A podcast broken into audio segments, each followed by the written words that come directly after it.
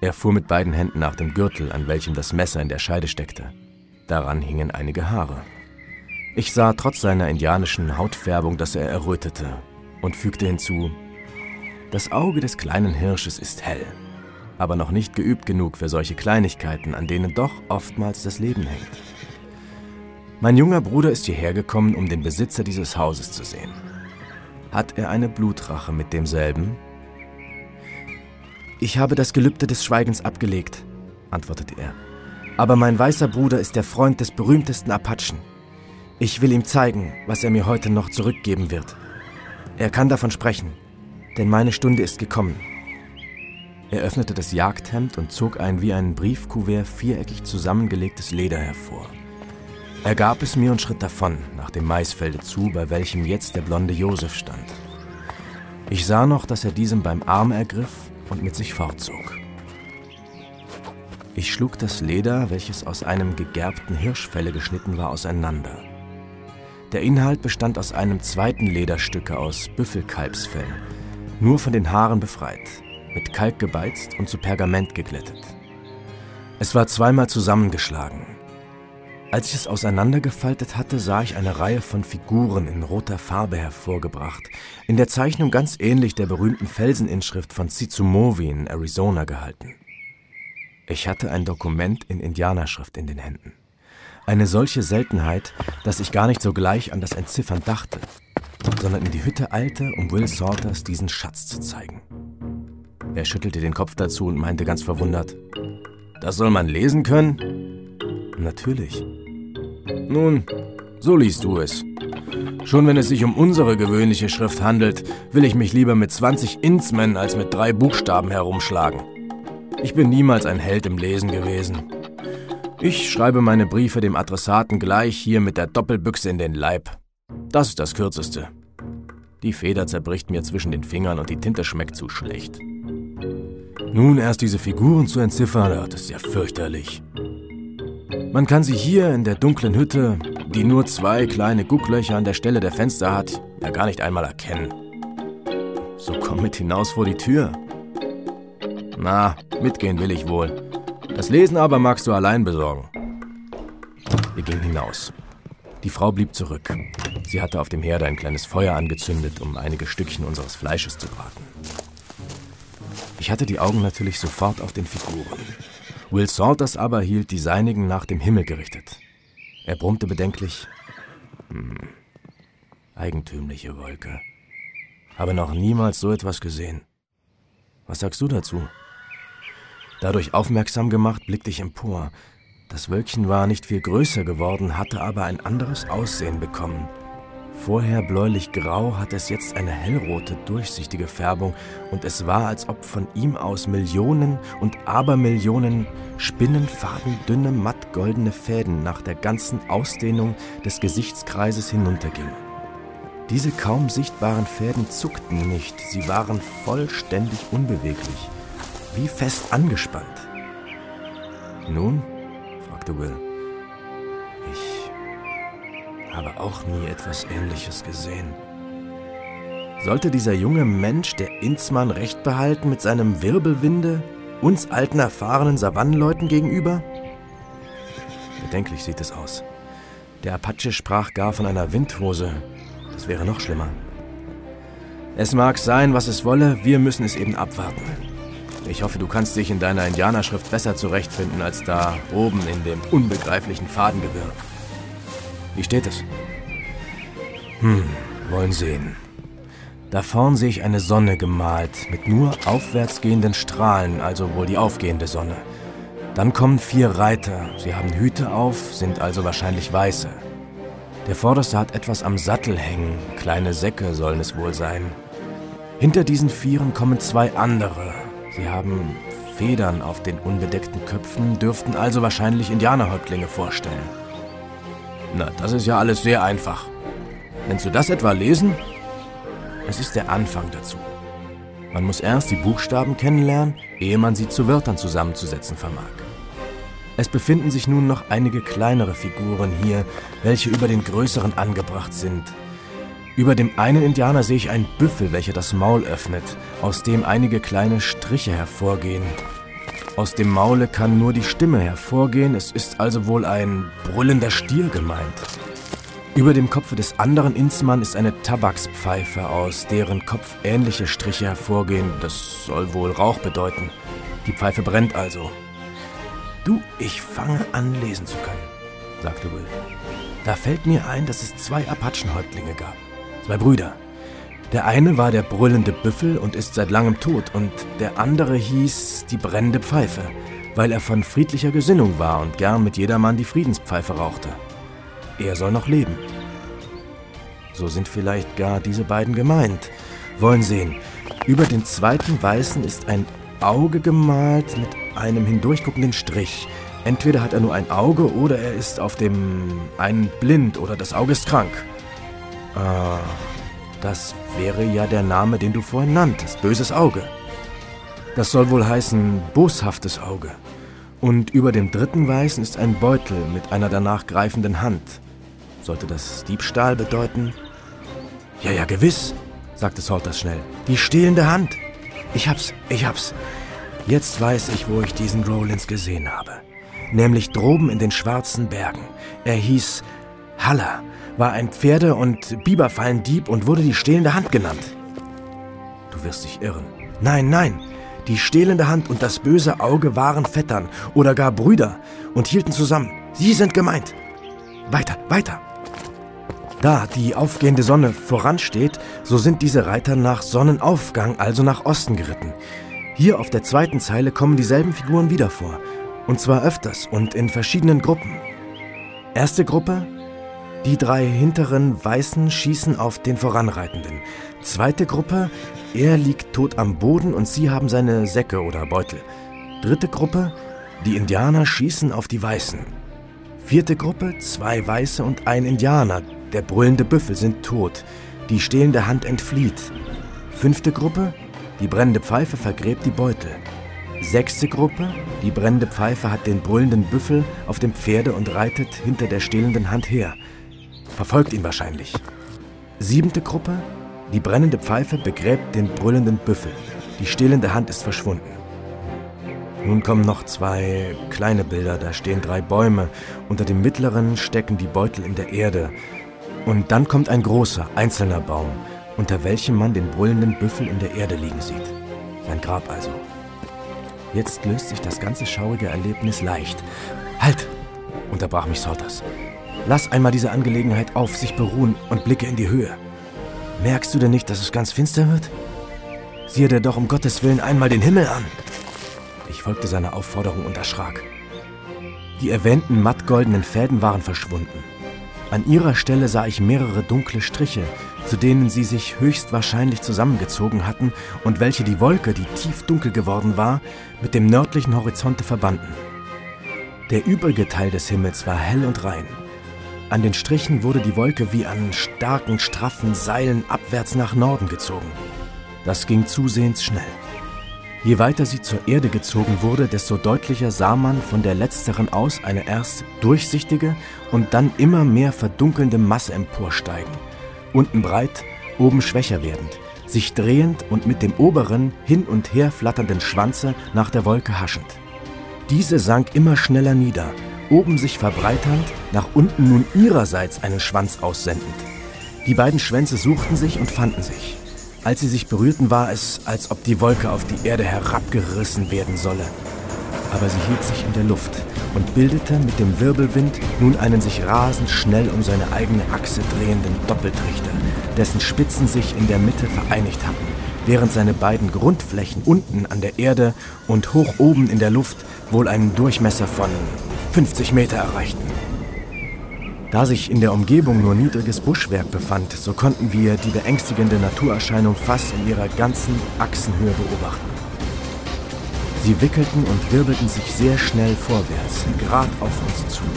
Und hier um uns gab es völlige Unbewegtheit der Luft und eine plötzlich eingetretene Schwüle, welche uns sofort den Schweiß aus allen Poren trieb. Der kleine Hirsch hat recht gehabt, sagte ich. Es handelt sich um unser Leben. Schnell, Will. Retten wir uns und die Frau. Wie denn und wohin denn? fragte er erschrocken. Auf unsere Pferde. Wir wissen doch nicht, wohin wir uns wenden sollen. So eine Windhose ist freilich unberechenbar in ihren Bewegungen, aber wir müssen eben unsere Richtung ändern, sobald sie die ihrige ändert. Vielleicht wird sie vom Flusse aufgehalten und kommt gar nicht herüber auf unsere Seite. Hole Rollins Gaul hinter der Fenster hervor, ich springe nach der Frau. Ich fand diese am Herde, ohne Ahnung der ihr drohenden Gefahr. Sie fiel fast in Ohnmacht, als ich ihr mitteilte, was draußen vorgehe. Ich fasste sie und trug sie eilig hinaus. Will kam eben mit dem Gaule an. Das Tier tut obstinat, rief er. Ich will mich draufsetzen. Er ist nicht gesattelt und die Lady würde beim ersten Schritte abgeworfen. Hebe sie auf meinen Fuchs. Schnell, schnell. Er sprang auf und trieb das alte Pferd im Galoppe vorwärts. Können Sie reiten? fragte ich die. So nicht, wie es hier sein muss, jammerte sie. So nehme ich sie zu mir. Ich schwang mich auf den Fuchs, welcher zwei Personen eher tragen konnte als mein Lama Brauner, zog die Zitternde zu mir herauf, sodass sie quer auf meinen Knien lag, ergriff meinen Lahmen beim Zügel und folgte dem voransprengenden Salters. Das war alles so schnell geschehen, dass vom ersten Erblicken der Windhose bis jetzt nicht mehr als eine Minute vergangen war. Ich hatte es nicht bequem. Mit der rechten musste ich die Frau halten und mit der linken den Fuchs leiten. Und auch den Braunen führen. Aber es ging. Als wir eine ziemlich bedeutende Strecke zurückgelegt hatten, rief ich Will zu, jetzt anzuhalten. Er tat es und wir drehten uns um. Die Trombe hatte jetzt fast den Fuß erreicht. Von Luft und der Wolke war nichts mehr zu sehen. Sie bildete ein finsteres Ungetüm, genau von der Gestalt einer Sand- oder Eieruhr, aber von riesenhafter Größe in welcher ausgerissene Sträucher, Steine und mächtige Rasenstücke mit ganzen Wagenladungen von Sand rundum gewirbelt wurden. Ein entsetzliches, überirdisch erscheinendes Ungetüm. Jetzt hatte sie das Ufer erreicht. Wird sie halten bleiben, sich am jenseitigen Ufer fortbewegen, auf oder abwärts, vielleicht in sich zusammenfallen? So fragten wir uns. Der Mensch, der in ihren Bereich kam, war sicher verloren. Turm hoch, auf und nieder, und um sich selbst gewirbelt musste er ersticken, wenn er nicht vorher zur Erde geschmettert oder von den sich mit ihm drehenden Massen zerquetscht wurde. Sie hielt an, als ob sie sich besinnen wolle.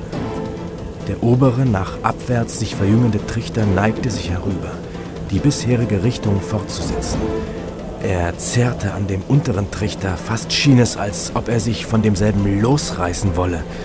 Da tat es einen fürchterlichen Krach dunkleren, kompakteren Massen, Sand, Steine, Sträucher, Rasen verschwanden.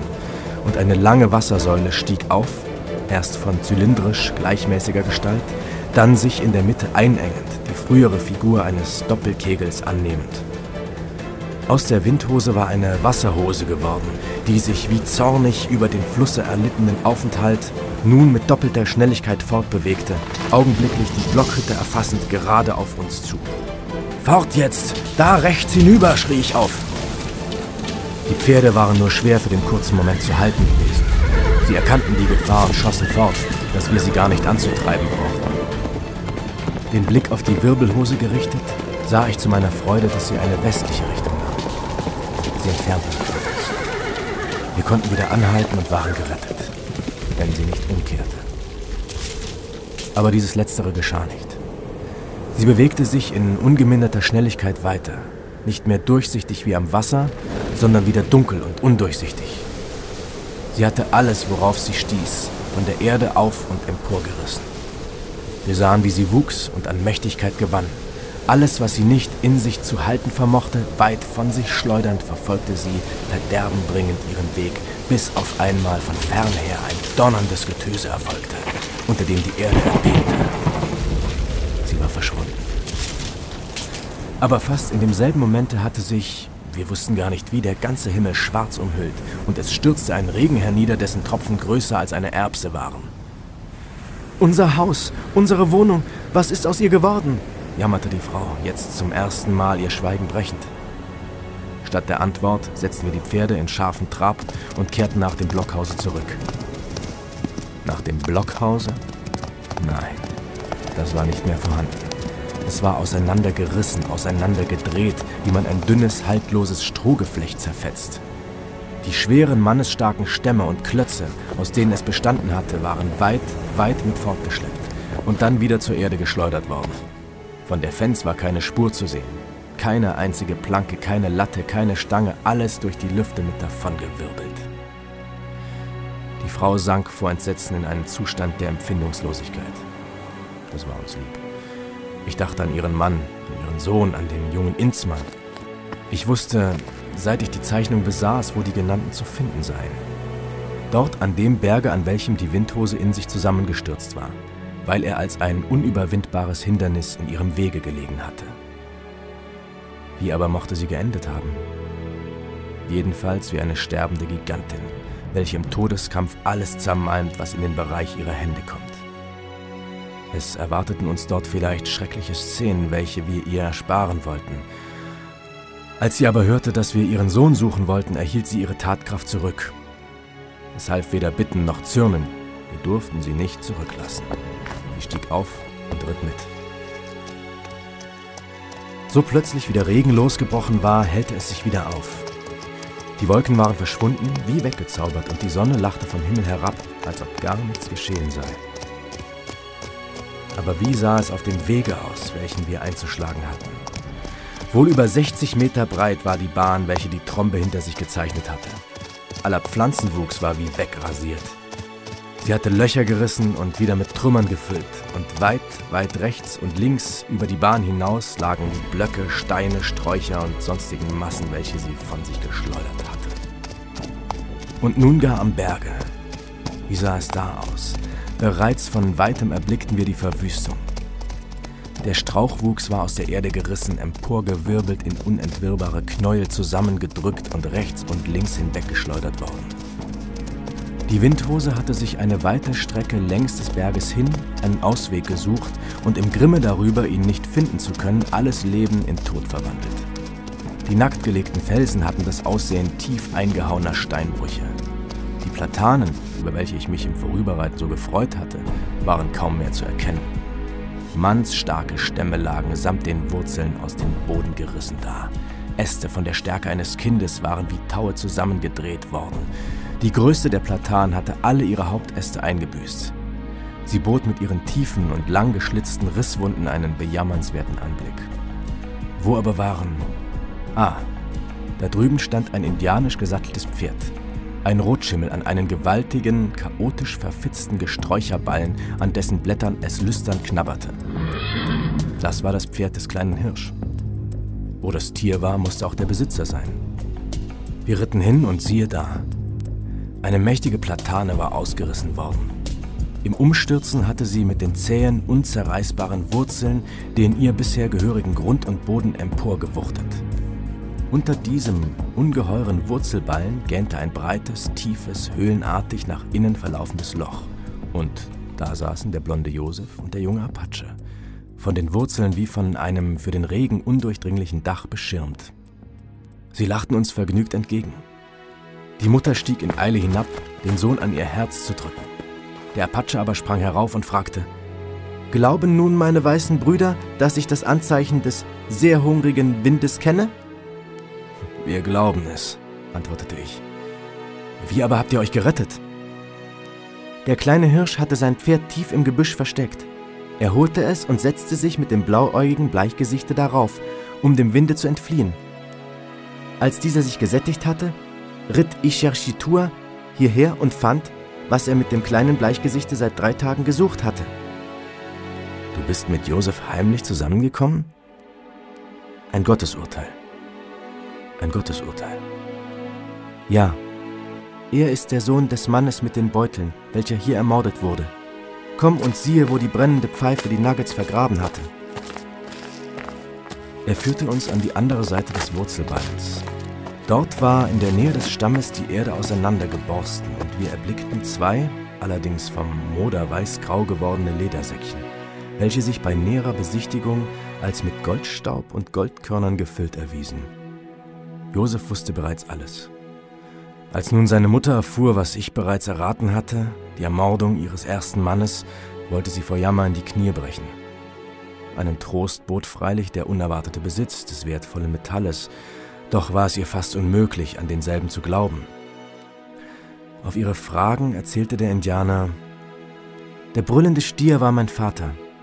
Er machte sich mit der brennenden Pfeife seinem Bruder auf um den großen Vater der Bleichgesichter zu besuchen und ihm die Wünsche der Apachen mitzuteilen. Die beiden Häuptlinge ritten nach Westen. Sie kamen dazu, wie drei Bleichgesichter einen Weißen ermordeten, weil er Gold gefunden hatte. Zwei von den Mördern waren das böse Auge und die stehlende Hand. Den dritten kannten sie nicht. Sie straften den Mord und töteten das böse Auge und den dritten. Die stehlende Hand entkam, nachdem sie meinen Vater erschossen hatte. Brennende Pfeife folgte ihn, nachdem sie das Gold vergraben und die Leiche des brüllenden Büffel zu sich aufs Pferd genommen hatte, konnte ihn aber nicht erreichen. Brennende Pfeife begrub den Bruder da, wo ich ihn in zwei Tagen finden werde, und ritt allein nach Washington. Der Bruder musste gerecht werden. Ich musste ihn rächen, denn ich bin sein Sohn. Aber es verging eine lange Zeit, weil ich noch klein war. Dann aber machte ich mich auf, um mir den Skalp des Mörders zu holen. Denn dann bin ich ein Krieger und darf ein Feuerrohr tragen. Der Mörder wohnte in der Hütte des Ermordeten. Er hatte das Weib desselben zu seiner Squaw gemacht. Dadurch wurde die Hütte sein Eigentum und er konnte nach dem Schatze suchen. Als die Frau diese Eröffnung vernahm, stieß sie einen Schrei des Entsetzens aus und fiel in Ohnmacht. Ihr zweiter Mann war der Mörder des ersten. Nun sollt ihr die stillende Hand sehen, sagte der Apache. Folgt mir. Josef blieb bei seiner besinnungslosen Mutter zurück, welche wir die Besinnungslosigkeit wohl gönnten. Salters und ich folgten dem Indianer zu der großen Platane, Dort lag Rollins an der Erde unter einem der wohl drei Fuß im Durchmesser haltenden Hauptäste, welche auf ihn gefallen war und ihm die Beine bis herab an den Leib vollständig zermalmt hatte. Hier liegt er, sagte der Apache. Ich wollte mir seinen Skalp holen, aber der große Geist hat ihn gerichtet. Ich nehme nur den Skalp eines Mannes, den ich besiegt habe. Diesen hier hat der Zorn des gerechten Manitou erschlagen, an demselben Orte, an welchem er den Mord beging. Verstehst du nun die Schrift, welche ich dir zu lesen gab? Vollständig, antwortete ich. Brennende Pfeife kann nicht schreiben. Er hat die Schrift von dem großen Häuptlinge Winnetou machen lassen, dem er alles erzählte. Du bist der Bruder dieses berühmten Kriegers, und darum will ich dir die Schrift schenken. Siehe, der Elende öffnet die Augen. Vielleicht kannst du noch mit ihm sprechen. Ich aber gehe. Er ist der Mörder meines Vaters. Ich hätte ihn getötet, aber sein Wimmern mag ich nicht hören. Der rote Mann hat auch ein Herz, gerade wie das weiße Bleichgesicht. Er will schnell strafen, aber nicht langsam martern. Er kehrte zu Josef und dessen Mutter zurück. Wir aber hatten noch eine schlimmere Viertelstunde zu überstehen, die Sterbeminuten des Mörders. Das Bewusstsein kehrte ihm zurück. Er fühlte, dass der Tod ihm nahe sei und gestand alles. Zwar fehlte ihm die Kraft zur zusammenhängenden Rede, aber er konnte unsere Fragen doch mit Ja oder Nein beantworten. So erfuhren wir, was wir uns eigentlich selbst schon ergänzen konnten. Er hatte bemerkt, dass der ihn verfolgende brüllende Stier die Nuggets nicht bei sich führte, sie also vergraben hatte. Er führte den Indianer irre und kehrte nach dem Schauplatz des Überfalles zurück. Dort machte er unter vieler Mühe ein Loch für die Leichen, damit der Mord ein Geheimnis bleibe. Einige Tage später schoss er auch noch den Bruder des Ermordeten nieder, um sich bei der Frau als willkommener Beschützer einführen zu können. Dann konnte er in aller Bequemlichkeit nach dem Golde suchen. Es gelang alles, nur die Hauptsache nicht. Er konnte die Nuggets nicht finden. Der Durst nach dem Golde und die Qualen seines Gewissens brachten ihn dem Wahnsinn nahe. Er litt keinen Fremden, damit ja nicht durch irgendeinen Zufall etwas entdeckt werde, so waren Will und ich abgewiesen worden und so hatte er auch den kleinen Hirsch fortgejagt, welcher sich lahm stellte, um unter diesem Vorwande bei ihm Eintritt zu erhalten. Gott richtete ihn nach seiner Allgerechtigkeit. Gerade jetzt lag der Mörder auf der Stelle im Sterben, unter welcher die Gebeine der von ihm Verscharrten lagen und noch in seinen letzten Augenblicken musste er von uns erfahren, dass das so lange vergebens gesuchte Gold gefunden worden und in die Hände des von ihm gehassten Knaben komme. Und doch verfuhr der Barmherzige noch gnädig mit ihm. Die zermalmten Glieder verursachten ihm keine Schmerzen. Er schlief ein, ohne einen Seufzer auszustoßen. Wir meldeten seinem Weibe das Geschehene. Sie mochte ihn nicht sehen und tat recht daran. Wir zwei haben ihm das Grab gemacht und ein Vaterunser über demselben gebetet. Der kleine Hirsch ritt bald von dannen. Er ließ sich nicht halten. Und als die schwer geprüfte Frau ihm einen Teil des Goldes anbot, sagte er stolz, Behalte deinen Staub. Der Apache weiß, wo Gold in Menge zu finden ist, aber er sagt es keinem Menschen und verachtet es. Der große Geist hat den Menschen erschaffen, nicht dass er reich, sondern dass er gut werde. Möge er dir von nun an so viel Glück geben, wie du bisher Leid erfahren hast. Er stieg auf und ritt von dann.